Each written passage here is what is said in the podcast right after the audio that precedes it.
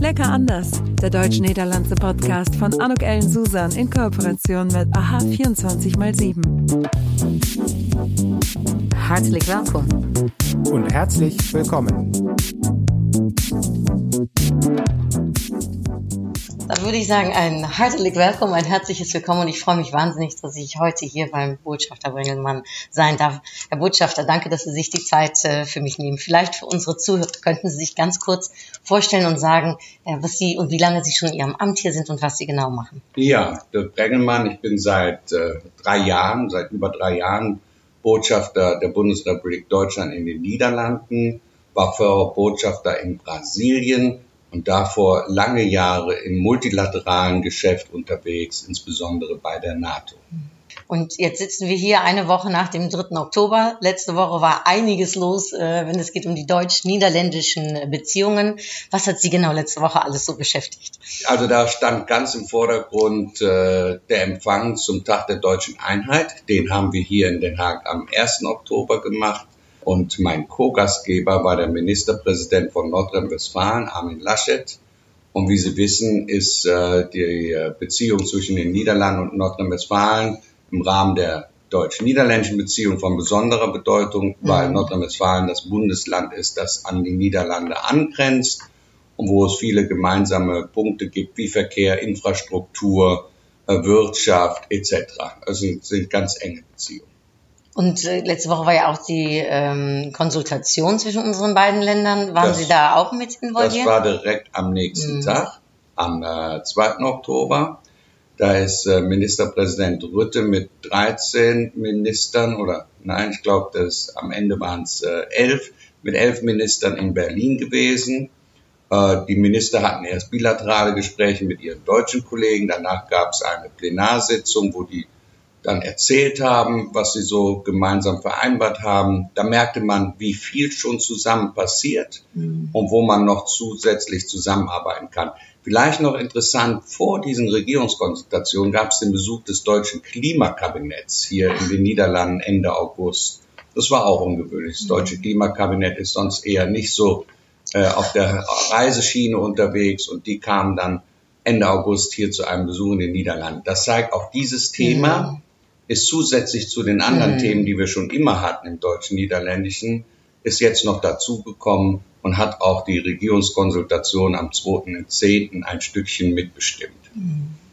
Es hört sich nach wirklich, also einer sehr zufriedenstellenden letzten Woche an, weil, wenn ich es richtig vernommen habe, auch äh, bei Ihnen hier in der Botschaft äh, mit dem Herrn Laschet, das war, war ein großer Erfolg.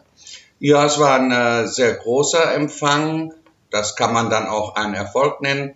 Es war ein bisschen so am Ende des Tages, dass äh, es so viele Leute waren, dass der eine oder andere vielleicht es auch ein bisschen eng fand, aber lieber so als andersrum. Also ich war sehr zufrieden hinterher. Schön. Und dann noch 3. Oktober selbst. Waren Sie da auch noch letzte Woche mit beschäftigt, ähm, mit unserer Vereinigung? Ja, das ist ja für uns ein Feiertag mhm. und auch hier an der Botschaft war es ein Feiertag. Okay.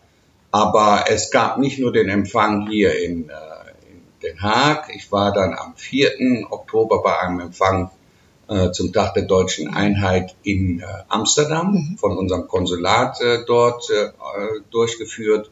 Und ich war in der Woche davor zu einem Empfang äh, zum Tag der deutschen Einheit in Groningen.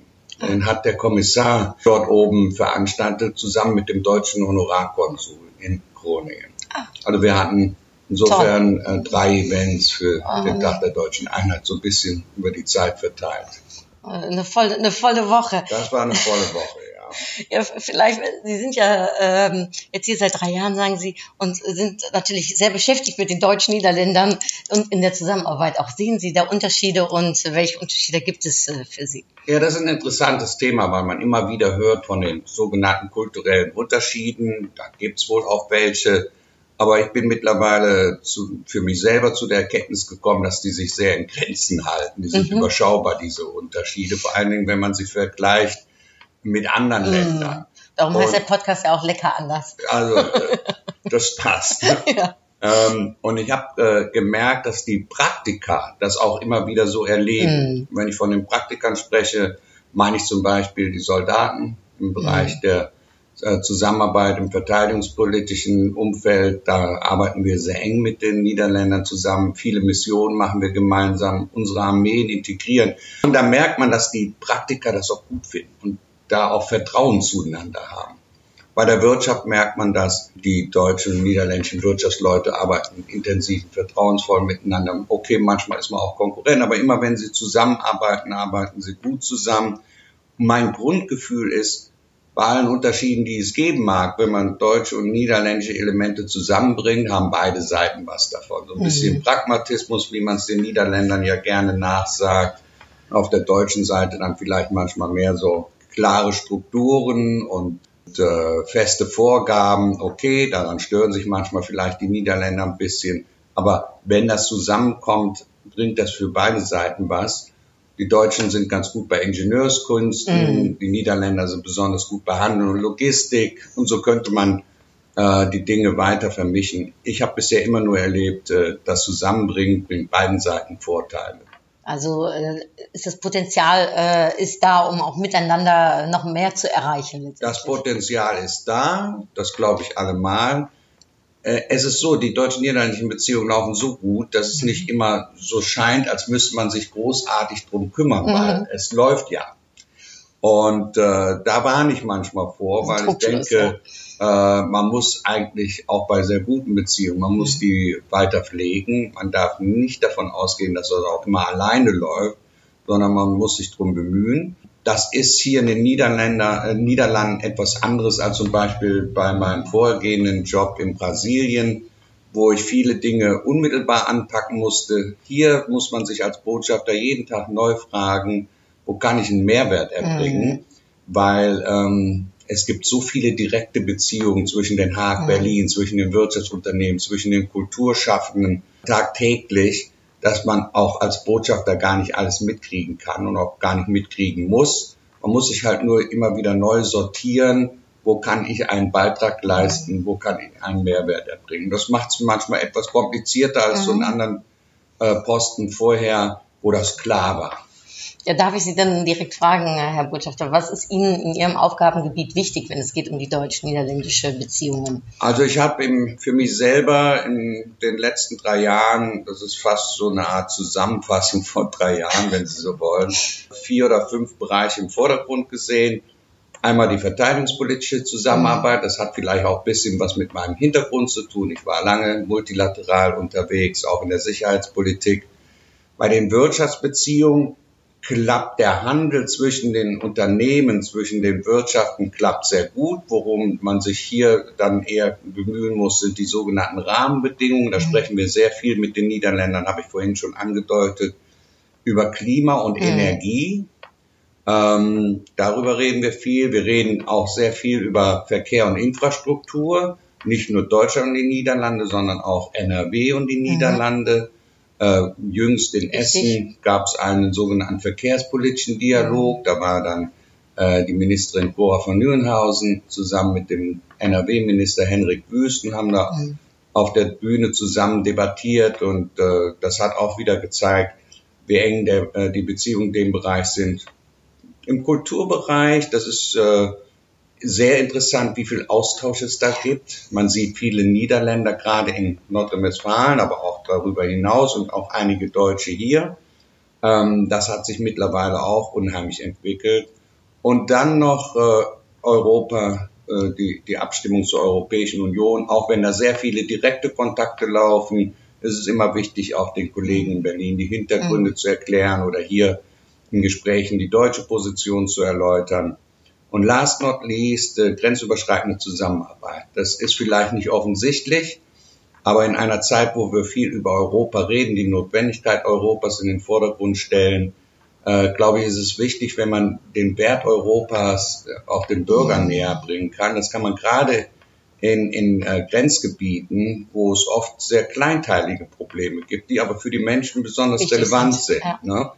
Also ich habe viel mit Euregius gemacht, ich habe viel in den äh, Grenzprovinzen unterwegs. Da muss man dann auch immer sehen, wo kann man als Botschafter einen Beitrag leisten und wo eher nicht. Aber mhm. das war mir ein wichtiges Thema. Und dieses Toll. Jahr gibt's noch ein besonderes Thema. Das ist wichtig im deutsch-niederländischen Kontext. 75 Jahre Befreiung. Ja. Das äh, ist dieses Jahr ja das, das große Erinnerungsjahr sozusagen für die Niederlande. Wir haben gerade begonnen in der Neusen, dann kam Arnheim äh, und im nächsten Jahr geht das weiter.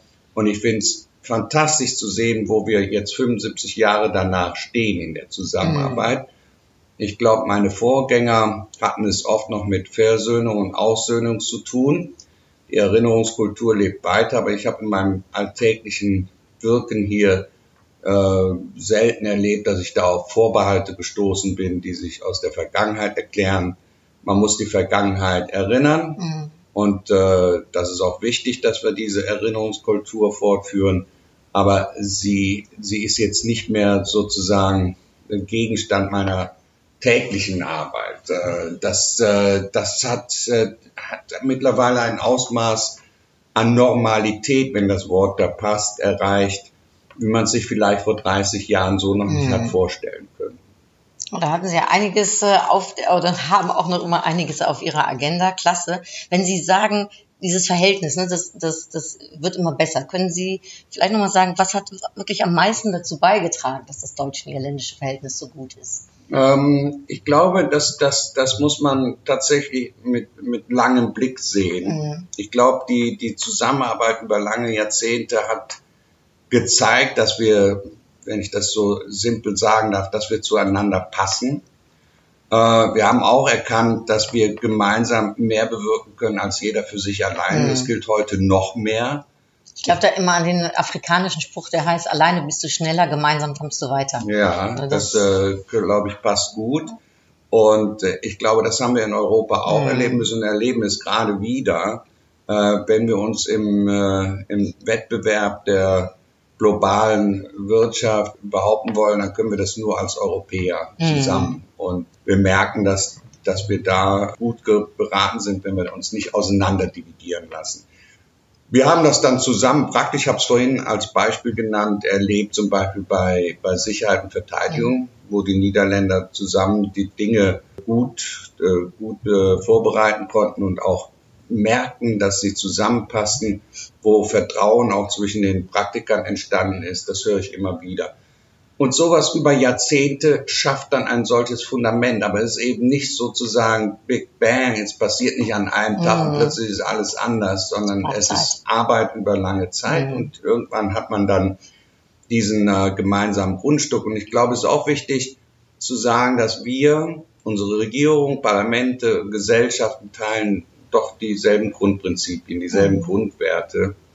Wir sind demokratisch Staaten, wir sind rechtsstaatlich äh, und äh, wir sind auch Anhänger der freien äh, Marktwirtschaft, des freien Handels. All diese Dinge haben wir gemeinsam. Das ist, glaube ich, doch auch ein gutes äh, Fundament, auf dem unsere Arbeit basiert.